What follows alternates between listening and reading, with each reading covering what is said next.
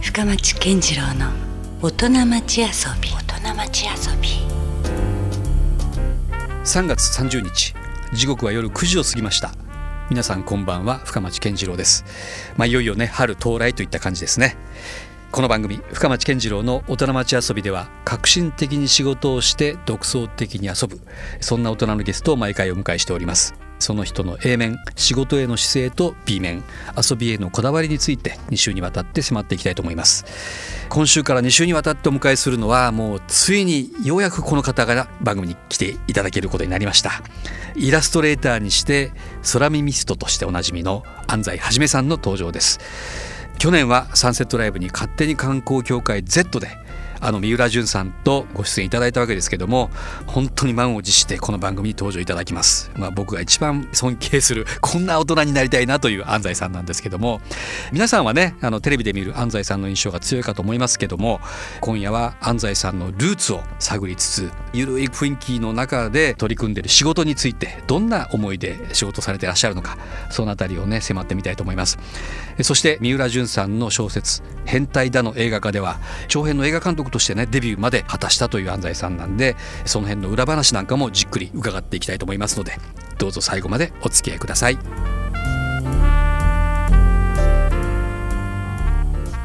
さあそれではですね改めましてもう本当にもう満を持してのご登場となりま した安西はじめさんですええよろしくお願いしますよろしくお願いし ます。俺で？いやそうですよもう安西さんねま本当さでかすかこの番組に出ていただけるとはねいやいやいやいや、思ってもいなくてとんでもないっすよ。でダメ元でねちょっと福岡にやっぱライブで来られる機会をちょっと虎視眈々と待ってましありてがとうございます。ちょっとお願いしてみようかなってお願いしたら意外と快諾していただけていや、ないです か。俺ほど、そのなんちゅうんですか、ハードルの低い、いやそんな門の広い。ほら、何しろね、あの、ん自ら進んで、うん呼ばれてるのにもかかわらず、うん遅刻したりいとやか。まあそれはねいろいろおい自分からあの門を狭くしてるんで、おいいやいやだもっうねてもう安西さんと呼んでいただければ福岡の人がね触れられる機会って言ったらもう全国メディアぐらいですよいやいやそんなことない BS だったりとかねそうなでんすかかそういう、まあ、タモリクラブであったりとかそこでしか漫才さんと触れる機会がないのそうにですかまさかこんなねローカルな FM 番組にゲストで来ていただけるなんてとは本当もうありがたいです僕的にうはんすごく、ごめんなさいね話長くて、全然もう長くいきましょう あのはい、いわゆる1週間ぐらいの単位で、うん、タモリさんに会ってるじゃないですかですよねもうタモリさんに会うとなんか福岡を感じるんですよ、あそやっぱそんな話も出ますかそうです福岡の話とかもなんだか、うんなんか出るんですよ日田の話したり、はいねニューうスでもやなぎってのましたうけどなねぎのそうです、はいうひたなぎの隠しの話話出てましたね あれもなかなかうまいなとか思ってましたけどいやもうね、うんあと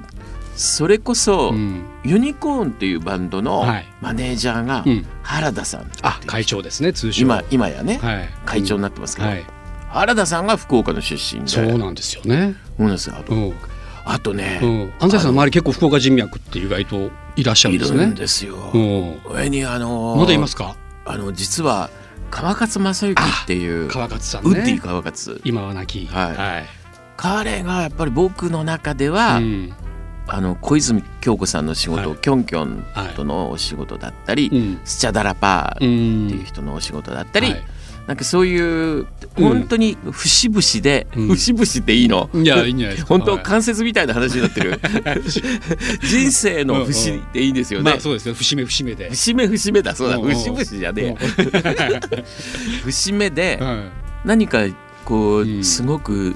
面白い仕事を持ってくる人だったんですよ。ああ、なるほどね。でだからなんかね今となっては安西さんもね、福岡で結構活動というか、もうちょいちょいなんかもう大好きですよねね、去年のサンセットライブといい。ありがとうございますいやいうや、わもう本当ね、あれもちょっとミラクルでしたね。去年楽しかったっすね楽しかったですね本当僕もねあれはもうしばしスタッフであることを忘れた瞬間でしたね本当ですかだって、まあ、その話もからもじゃあしましょうか一番嬉しかったことですかね去年え嘘本当ですよあそれはもう本当光栄ですねいやいやいやいやあのあれだってステージもなかなかすごかったですよね正直言ってうん僕ら、うん勝手に観光協会って言ってはね、い、勝手に観光協会 Z というね名称 Z でしたってけいどう名称で勝手に観光協会そのものは多分97年とかそもそも三浦淳さんと安西さんが2人ユニットで始まそうったなんですあれですよね。うん20年ぐらいあれもう20年もやってるんですかもうよおーでもそれこそライブやったりなんかいろいろやってんですけども、あんなにうん言ってみれば、まあ屋外でうん人がいっぱいいて、まあフェスですもんね。当たり前前だねいやい当たやり前でしたねいやいや当たり前じゃないですけど。でも、もう集まってそのくれま海のしたそねばで、うんいやーしかもめちゃめちゃあったかくって、うん三浦淳っていう人が、はい。俺の歌しか歌わないって言い,、うん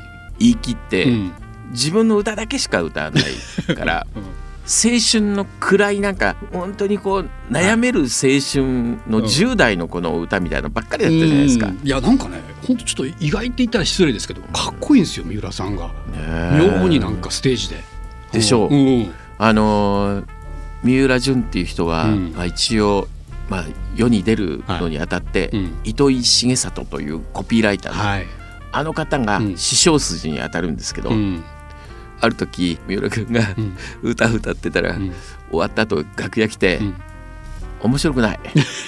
一言も面白いこと言わないじゃないかとあー「お前何かっこつけてんだ」うんって言われうてんすごい落ち込んだらしいんですけどうんうん歌う時めっちゃめちゃ2枚目なんですよそうなんですよね。もうねボブ・ディランなんですようん憑依してるかのようなね。ですねうん本当にまあ、ちゃんととねラジオあの聞いてる方にちゃんと説明するええとそれいかにスペシャルかというと、まあもちろん安西はじめさんでしょで三浦淳さんそれがまあ本来の勝手に観光協会なんですけども、そこにですね、ええさらに、まあ、山田五郎さんというねこの人がまたまたタモリクラブ集のひするそ人うでねすよね、まあ、同じなんか匂いがするはいところの方ですよ、まあ、大御所サブカルのもう本当スリートップと言っても過言じゃない3人にあのシータカさん通称古田隆さんというこの人はこもれうまた天才ドラマーのはい音楽プロデューサーでもある佐野元春さんとかチャーさんとかとチャーさんと今ま、ま、今チャーさんと一緒にややっられててんるじゃないですかねいやもう本当すごい人ですへよ。ーでがドラムで、あとまあギタリストのあのクレイジーケンバンドののっさん、はい小野瀬正夫ささんん。正夫さんがやってくれてでね僕ね最初だからそのサンセットライブでもちろんお願いしたかったんで、でもほら全然申し訳ないぐらいのもういわゆる経費とギャランティーだったんでもう何言ってん本す当2か人だけ来ていただければもう本当あれそれだけでもありがたいと思ってたところですいやねいやいや安西さんがいろいろまたこうねいろいろ声かけていただいて、ねいやもう今言ったメンバーが当たり前じゃないです集かまってくださったんですよその代わり T シャツ売りますからいやでもそれもね安西さんデザイン のまあやっぱいいでものですからねそれはそれで。いやもうね、はい T シャツ作りたくてしょうがないんですよ本当にうもうんだからうん何かにつけては T シャツ作って、うんその T シャツの売り上げで、うん旅費にした り打ち上げの経費とかにして、うんもうなんか、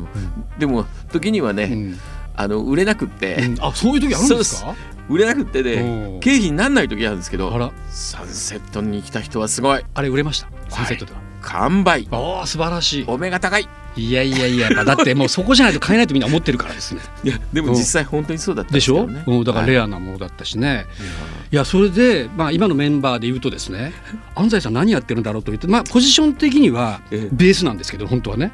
なんとなくねあバーンドっていう形態で言うとですよえっ、とね正確に言うと、うんベースを持ってきてたっていうことですね 持ってきてた よく意味が分かんないんですけどそうですかんベースをね、うん持ってきてんずーっとアンプの前にベースを置いてたって置いいてうただけでうん一曲しかやってないですよだってですよねだからもう本当エアベースというか安西さんだから結局何やってたんだろうとかっていうぐらいなポジションでしたもんね 本当ですよでうもんそれが幸せなんいですよやでもなんかねそれがなんかね妙に存在感があるんですよ、本当ですか、うん、意味がもう分かんないですけどねだからもうって僕は踊るわけでもなしだから僕は多分ね終わった後のリアクションであの安西さんもジョージ・クリントンみたいでしたってなんかつい変なこと言ってしまったと思うんです けどねなるほどねなんかねもうそういうコンダクター的ないわゆる全体を雰囲気を作ってる人はいがはいはい安西さんだったりするんですよ。だから三浦さんはもう必死じゃないですか。もうそのフロントマンでまあやることにもうかなり全精力を向けてるから、あんまりこう喋りも本当ね交えず、本当でうす、ん、あの山田五郎さんとはい漫画ほとんど喋って、はい、愛の手を三浦君がたまに入れるというね入れるうん、そうそうそ小う。野瀬がたまに、うんそして古田隆さんは笑うっていう役で、僕も一緒になって笑うぐら いで安西さんはねでも重要な役どころがあってお客さんとのコールレスポンスがあったんですよ。変態か変態だのやり取りがね これがまあなかなかなこうやり取りが ありがと盛うごりざ上いますがりましたもんね。ねいきなり変態って呼ばれてね なんだろうこの人って思うでしょうけどねあの変態コールのやっぱそうなん応です酬はすごかったですよ。ちょうどあの頃「変態」っていう映画が出来上がったそう「なん変ですよ。態だ!」っていう映画がねね出来上がったばっかりだったんでだから安西さんっていうのはだからテレビだけで見てるとねなんか何やってる人がよく多分知らない人も多いですよね。あのまあ、本業はだからイラストレーターであり、はいでアートディレクターもあるし、で、まあ、その「変態だ」という映画でいうと映画監督、はいそういうねさまざまな実は肩書きがね実はあるんですよね。安西さ本当んですよね不安になりますよね、人が一体何やってんだっていうことですよね、うんもっと簡単にしてくれとかほらうんタレントとか、はいなんかいい言葉ってあるじゃないですか、うんうん使い勝手のいい言葉って、はいはいでもタレントでは確実にないので、うんだからイラストレーターなんですけども、うん昔はいやそうそう、うんイラストレーターって、うんあれですよ三浦淳っていう人もイラストレそうーでタすよーねなどだし、イラストレーターですよね同業リ者リですー・フランキーさんもそうじゃないですか。そうですよリリーさんもあ福岡だしそうですねよ福岡で、うんこれでイラストレーターじゃないですか。そういうやっぱイラストレーター的なつながりもあるんですかそれともたまたまその3人が意外とつながってるだけの話なんですかね。多分ですね、きっとですよ、うん僕が思ってるのは、うん70年代に青春を過ごした人間にしてみると,、はいえー、とその時代のスターが、うんイラストレーターの横尾忠則っていう人だったんですよ。あーもうそれはすごいイラストレーターですよね。もうカリスマとい横う尾か。忠則っていう人をはい目指して、なんかわかんないですけど蛭子さんもうん、漫画家になっちゃっあたあそうか蛭子さんもね。りうんいろんな人たちがやっぱり横尾さんを目指してるんですよ、横尾さんは当時イラストを描いてたんですけど、うんグラフィックデザイナーで、うんそれこそレコードジャケットを、うんサンタナとかね、はいもうね有名なジャケットいっぱいありますよ。たくさんあとビートルズのポスター作ったうり、ん、雑誌、ね、寺山修司さんのね芝居そうのですそうですチラシをデザインされたり。もう本当に特徴的なイラストレーションで、でしかも浅岡瑠璃子さんと対談したりとか、はい。高倉健さんと対談して寝ちゃったりとか、 そんなことあったんです か。それ初めて聞くエピソードですけど。うん 緊張して、はいあまりの緊張で、うん対談中に寝たんですか。そうっすマジですか。横尾さん寝ちゃって、ん高倉健さんが「うんいやー不器用ですから」って ずっと一人で言ってたっていういやそれなかなかのエピソードですね。ちょっと嘘ですけどね今のでも本当に寝たんですよほん本当にそれ僕番組見てたんですから横尾さん途中からうん多分忙しかったんでしょうねうんそのイラストの仕事もするし、うんそういうまあ対談やったり、うんなんかいろんなことややるんでしょうね、うんきっとだあ考かえらてみたら健さんも福岡出身ですもんそうだですね。すごいですね全然お会いしたことは一回もないですけどね。あそうはないんですはいさかすがにはい。あらまあそうか、いやーだから会っといた方がいいいい人っていっぱいいますから今のうち会っといた方がいいですねですけどその話ちょっと戻しますけど、ええその横尾さんっていうのはやっぱ安西さんにとってもかなり憧れてそうであすの目指したみたいなやっぱもちろんですあれだったんですか。いやーもうだってちょうどその、まあ、ラブピースなって言ったら変ですけどそれと、まあ言ってみるアングラー的なものとがこううんと、まあ日本でまあそのカウンターカルチャーというか若者文化がね、はいだいぶこう出てき始めたぐらいの時代そでうすよ。なんですよ、ちょうどそういう時期だったんで、うんうんまあ言ってみれば一番なりたい人間だったんですよね、うん横尾忠則さんという職業に、でもね僕安西さんはあの経歴的なことで言うとお父様がやっぱり画家でじじゃないですか、はいはいだからもうそこからやっぱり来てるのかなっては思ってたんですけどねあ。そうですか、うんまあでもうちの親父はねあれですよ映画のポスターもデザインしてないし、うんまあ、あれですけどいえいえ。うんひたすら今あのヌードの絵を描いてますけどね、へえめっちゃうんリアルなね、あ今でも現役でずっそうとでさす90今年6になりますけど、すごい創作意欲ですね。はい、うんもうすごいですようん96になって若い人の、うん女の人のヌードをうん描いてるんですけど、へだいたい50歳以上の方って、まあ60歳70歳ぐらいの人まで描いてます。それは安西さんのもう未来予想図的ななんか感じなんですかね。そそうう,、ですねなりそうなイメージも今パッて思いましたけど。確かにあると思いますね、きっうとん。うんうんまあ、だって言ってみれば30歳ぐらい年下の人ですからね、そうですよね。うんでもそのぐらいうのん世代、3世代ぐらいまで超えたところの人とに対して何かシンパシーを感じたりしてうんうんなんかものを作っていくとかってからそういう背中を見てきたわけじゃないですか安西さんもそうお父様っていうまかあ、そうですけどねだからなんかやっぱ漠然と子供の頃から自分も大きくなったらもう画家とかあるいはイラストレーターみたいなのあったんですか僕全くね、うん自分の将来について、うんその何の仕事に就くかとか、うんそんなことを一切考えたことなかったんですよへえそうなんですか、だってうちの親父がうん背中見てたらその背中はうんずーっと家から出ないんですよ、うんまあ確かにねやっぱこもる仕事って言えばこもる仕事なんでしょうけどねずっと絵描いてるんですよ、うんおかし いでしょなんかうんもうひたすら絵描いてる、まあかっこいいとも言えますけどねそれは、うんあとはあれですよ、うんあのきまあやってみれば近所の掃除とか、 うんあと俺のがぐしゃぐしゃにしてる机をきれいに整頓してへえ隠してたエロ本とかもきれいに整理してこあ意外ときっちりされてう、らっしゃる、きっちり整理して隠してくれるんですよそれはちょっとあれですか厳しいお父さんだったりするんですか厳しくないんですよめちゃめちゃ優しいですへえ1回しか怒られたことは怒られたことないです1回だけなん殴られたっていうかビンタされたことありますけどおうそれなんかよっぽどだったんですかねまあこれはちょっとよっぽどですねあよっぽどですねやっぱりうんあのトイレのドアうをん外から閉めようとしたんですよおおはいなんか昔のこういう錠前みたいのがあって、あーはいありますねそれをドアをバンとなんか閉めた瞬間に閉まんないかなと思って、うん何度かもうギリギリまでにしといて、うんバンバンって何度もやってたんですよ、うんおふくろがそれ見つけて、うん何やってんだってことにな って、でうんいや閉まらないかなって言ったら、うんそっから親父がうんちょっと来いということで、うんトイレのドアが開かなかったらどんなに大変なことが起こるかっていうことを おう朗々ともうそれはまあ例えばねうん妹がね、うん急にトイレ行きたいのにどうすんだとおうおじゃあまあしょうがないトイレのある公園まで行きましょうとうんねその間に何か大変なことになったらどうすんだうんいやそれよりも何よりもその鍵はどうやって開けん だとうん親父のねうんじゃあ僕がトイレの小窓の下にあるじゃないですかうん昔のトイレってはい隙間がありますよねはいうんあれ道路に面した方に大概ついてるんですようん換気のためにはいはいそこからうんこうやって棒でうんその 鍵をこうつついてこう開けるとうんねお尻突き出してトイレ覗い てこうやってると隣のうん家の藤波さんのおばさんが来うてん「あ安西さんとこのお父さんうんおトイレ覗き込んで何やってるのかしら」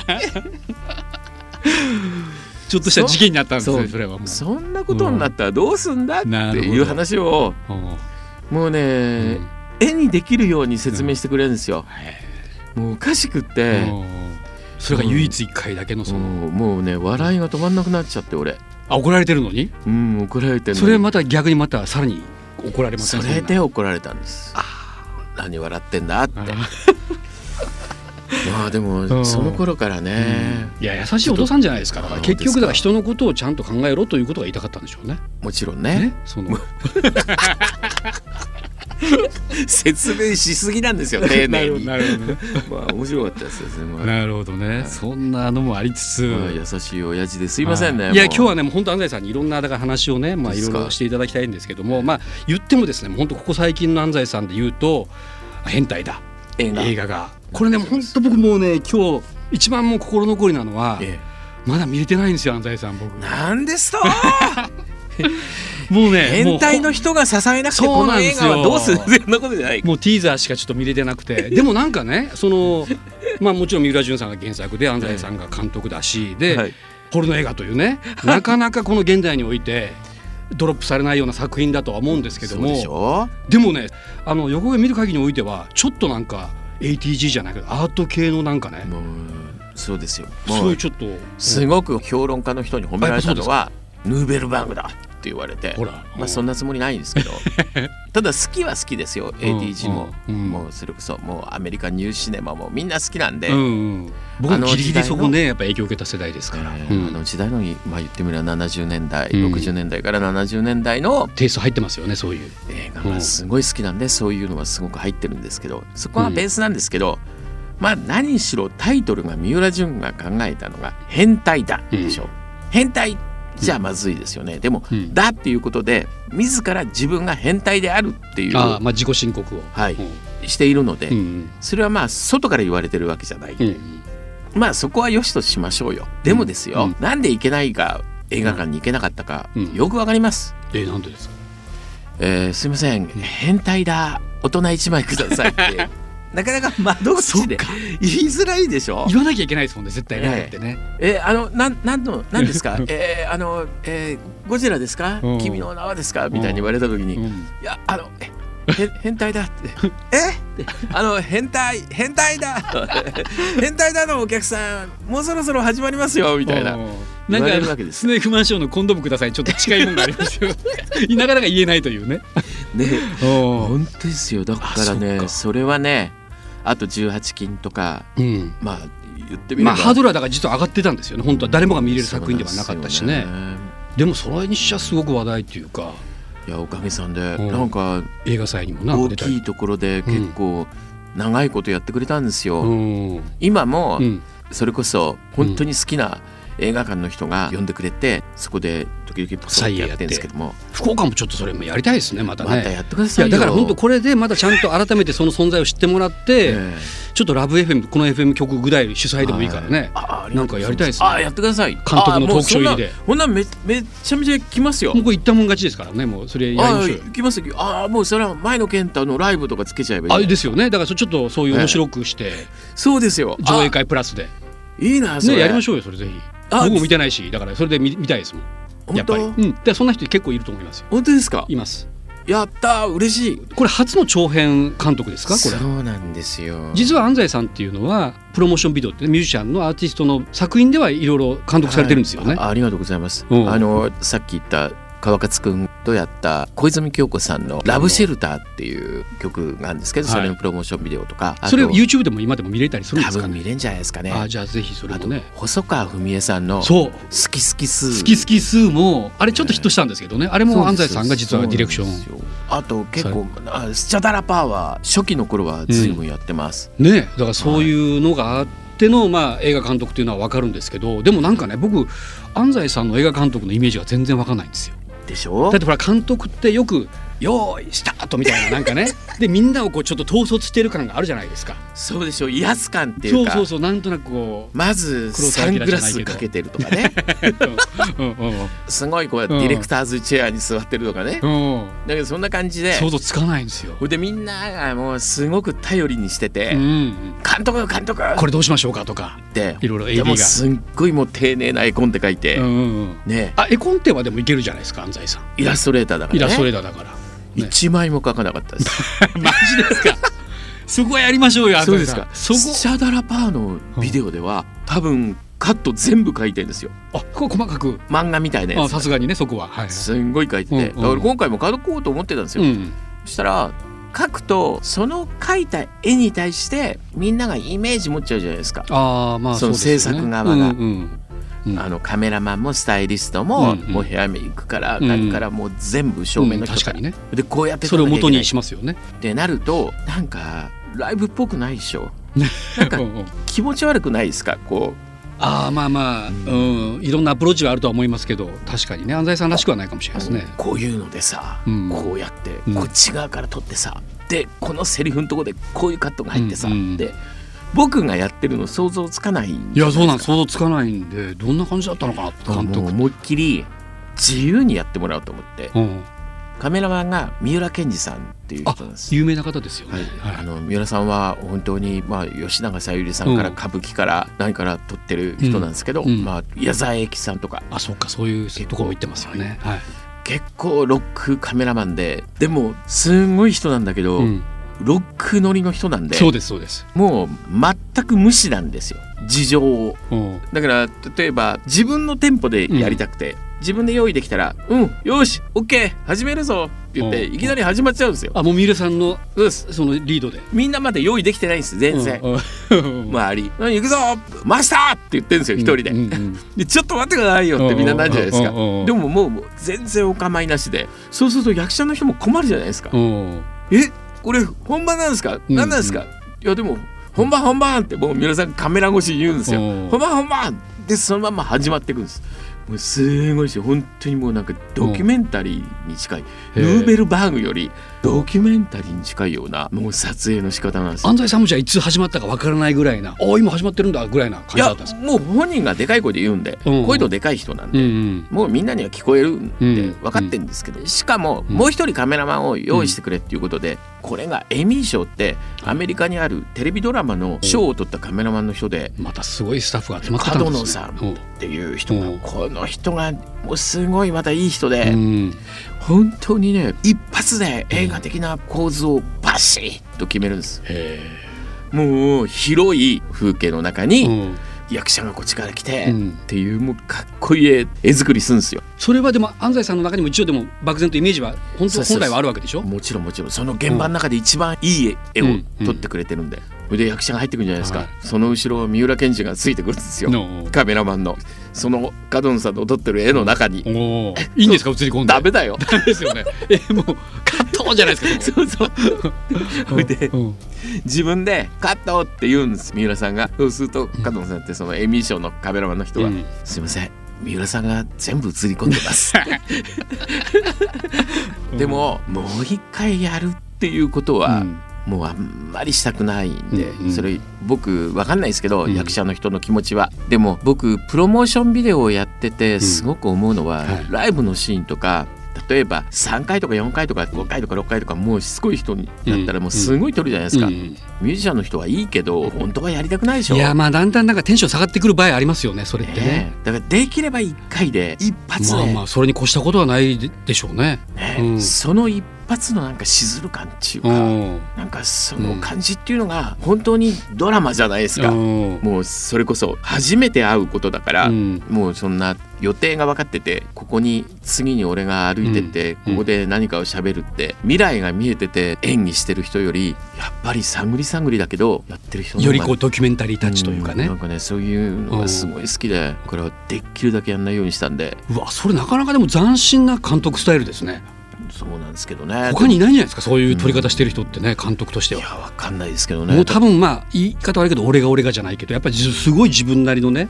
もう世界をいかに再現するかみたいな人が絶対多いと思うんですけど、えー面白いすごいですけどライねブ監督ですねそれは、うんうんでもでもね用意したのはキャスティングしてヘアメイクやスタイリストやもう言ってみれば全部ロケーションから何からもう、そこの場はもう作ったからそうかだから安西さんがいいじそのゃいわないですかゆるこうコーディネートとかセッティングをした人なんですねじゃあ、ね、でもうんう言ってみればそこにあるセリフとかっていうのはうん三浦淳っていう人がもう脚本で書いてるもう十分じゃないですか、うんそれでだからそこに何が起ころうとどんな絵があろうといいんじゃないかなっていうすごい緩い考え方うんで始めたんですよ、でもじゃあ現場はもうずっとそんな感じだったんですねじゃあ、うん楽しかったですよへだってほとんど毎回終わるたんびに助監督っていう人がいるんですよえはい助監督の人がその何のカットを撮った何のカットを撮ったってこううん全部まあ取りこぼしがないよう台に、本ねねチェックしますよね、うん監督ここ取れてないですよこれどうすんすか?」うんってこれ「いやいらないでしょ」おーいやでもここでこうやってつながりでここあった方がいいと思います、僕うは、んいやうん僕はいらないと思うなこの流れではって、おー今からもう一回ここやりましょうっていうのは俺は勇気ないから もしあれだったらうん渡辺君言ってって助監督の 「渡辺君言って」って言ったら「え俺が言ってみんなまた集め てもう一回やって」って言うんですかっていうから「うん必要だと思ったら言って」っておー「僕はいらないと思う よ」って。いやおーしぶしぶん渡辺君は「分かりました」って言って、言いに行ったんですか皆さん、うん、でいやあカットしたんです、ね、うんそのまんまカット安西さんの指示に従ったんです、その代わり渡辺君の台本にはうんボールペンでもう破れるぐらいガリガリガリガリ引いてくるそのカットの線が引いたってやっぱりその出来上がるまでが楽しみじゃないですか、うん僕はうんでも出来上がる時に何か足りないことがあったら困るっていう心配してすごいやっぱりきちんとやっていくのが映画なんですよおそらく今までのその映画の積み重ねで言うと絶対これはねというまああったんでしょうからね。でも必要だったんじゃないかなだから、うん実際73分ぐらいしかないんですよ、うん映画本来はもうちょっと、まあ、120分ぐらい撮ってくださいよってあ言ってもよかったん言われてたんですようんでも僕長い映画お尻が痛くなっちゃうんであんま好きじゃないんいでやす、僕もそれは賛成 です、はい、なるべく短くてでもそれで面白ければいいことなしですもんねうんだからできるだけそういうイメージカットみたいなものとか,、なんか説明カットみたいなのがうんもうなくて、なくて、だから不親切といえば不親切なんだけど、うん、でもこことここのつながりは見てる人が考えて解釈してってもういいですよっていおーうそういう作りにしたんでもう最大にすごいのはあの映画見る前に言っときますけど、はいはい10年後っていう風になるんですよ、あの最終的にババンドが解散してかはらい10年後、でも10年後もまだバンド活動っていうか自分はミュージシャンをやってるっていう主人公なんですよ、そこの10年間ってすっ飛ぶんですけど、うん前野健太っていう人が学生の頃は内股でもうねツルツルのクリクリの可愛い子なんですよ、うん10年経つとひげもじゃのすんごいふてくされたもうすっごいどす黒いサングラスかけた、もう男になってるんですよ、はわかんないんですよい、もう繋がらないですよ もう本人本人だって本人なのに、うんでこれ全然つながんないから、うんメロ君ここをなんかナレーションベースでなんかこうひげも伸びサングラスをかけうんみたいな、いろいろバンドで揉めた話とかさすがにそこは説明入れないとちょっと入れないとまずいって言ってメロ君書いてくれたんですけど、うんよく考えたら、うんそれもなーって気持ちになってきて、おーなんか一番卑怯なやり方じゃないですか、うんナレーシンョンで逃げるってああまあまあそうなんですかね、うん、そこで最後に三浦淳っていう人が書いてきたナレーションは、あれからいろいろあった 一行だけ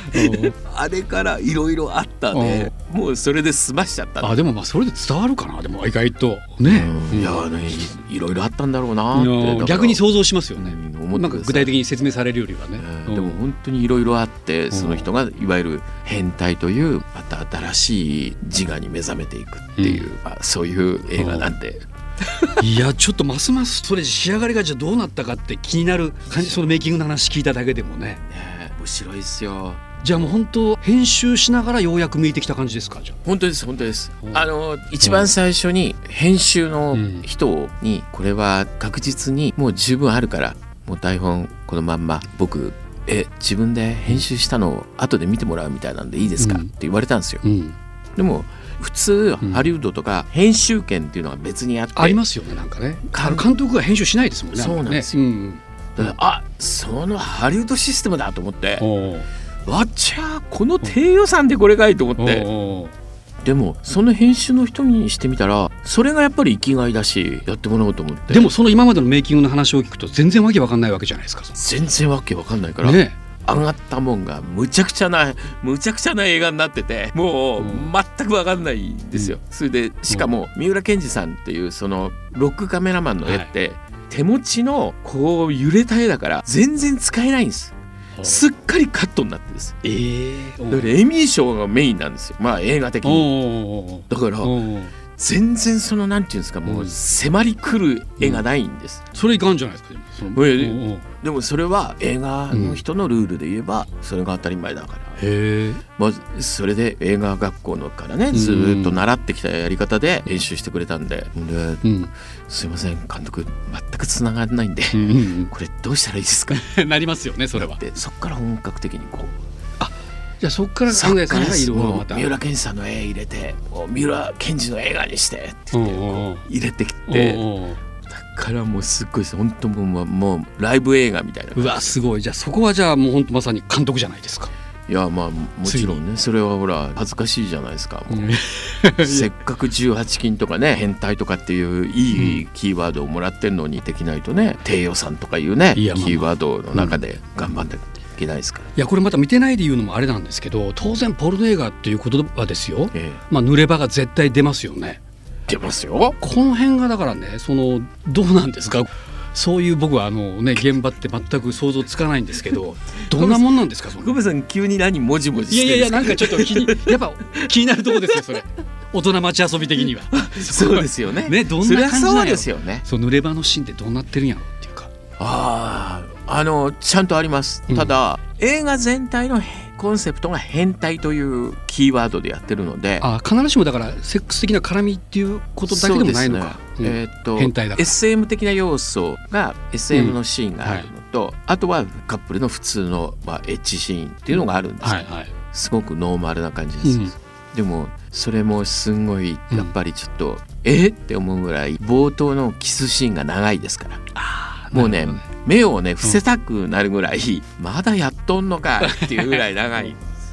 あーでもなんかそれはそれでなんかそうかいいですよね別に必ずしもあそのセックス的なシーンだけじゃないですもんね濡れ場っていうのはね。そうなんですうよんね、うやっんぱり今でこそ普通にもうどんなゴールデンタイムのテレビでうもんチューとかキスシーンってね普通じゃないですかうん、逆になんかでもセックスシーンはなくなりましたけどねドラマからは。ああまあそうですねね昔結構えぐいありましたねシーンあありましたよねそうです昔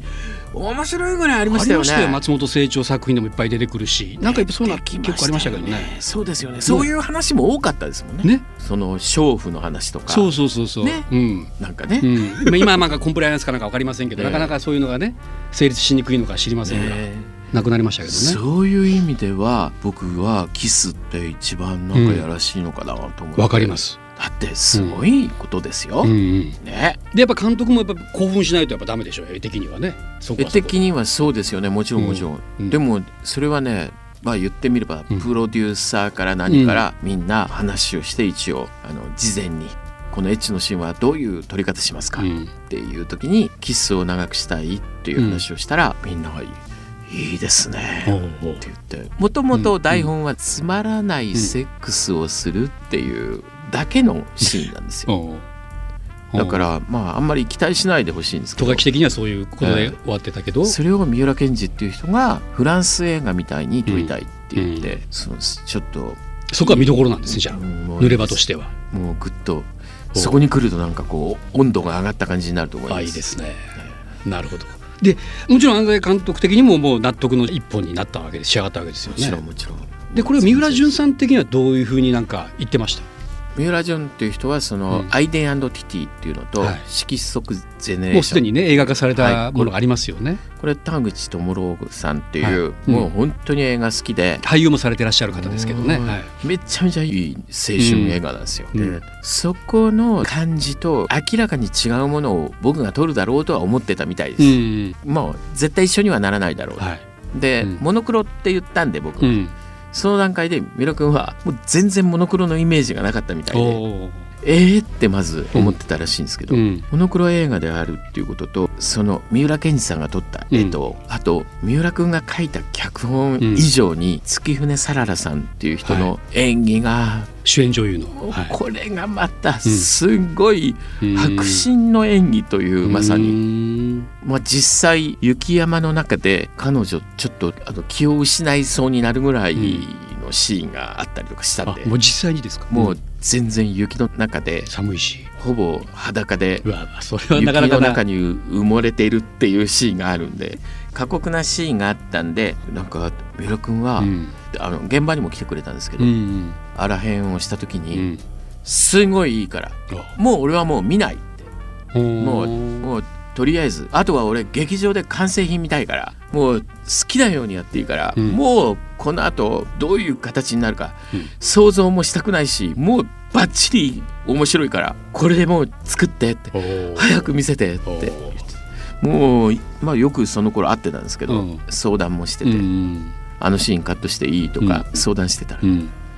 まだできないのまだできないのって もう毎週言ってきてうんうん本当に楽しみにしてたみたいで。ああじゃあできた時すっげえ喜んでましたいやよかったですねなんかね僕もちらっと聞いたところによってやっぱなかなかこう因縁な関係でもあるじゃないですか三浦さんと安西さんって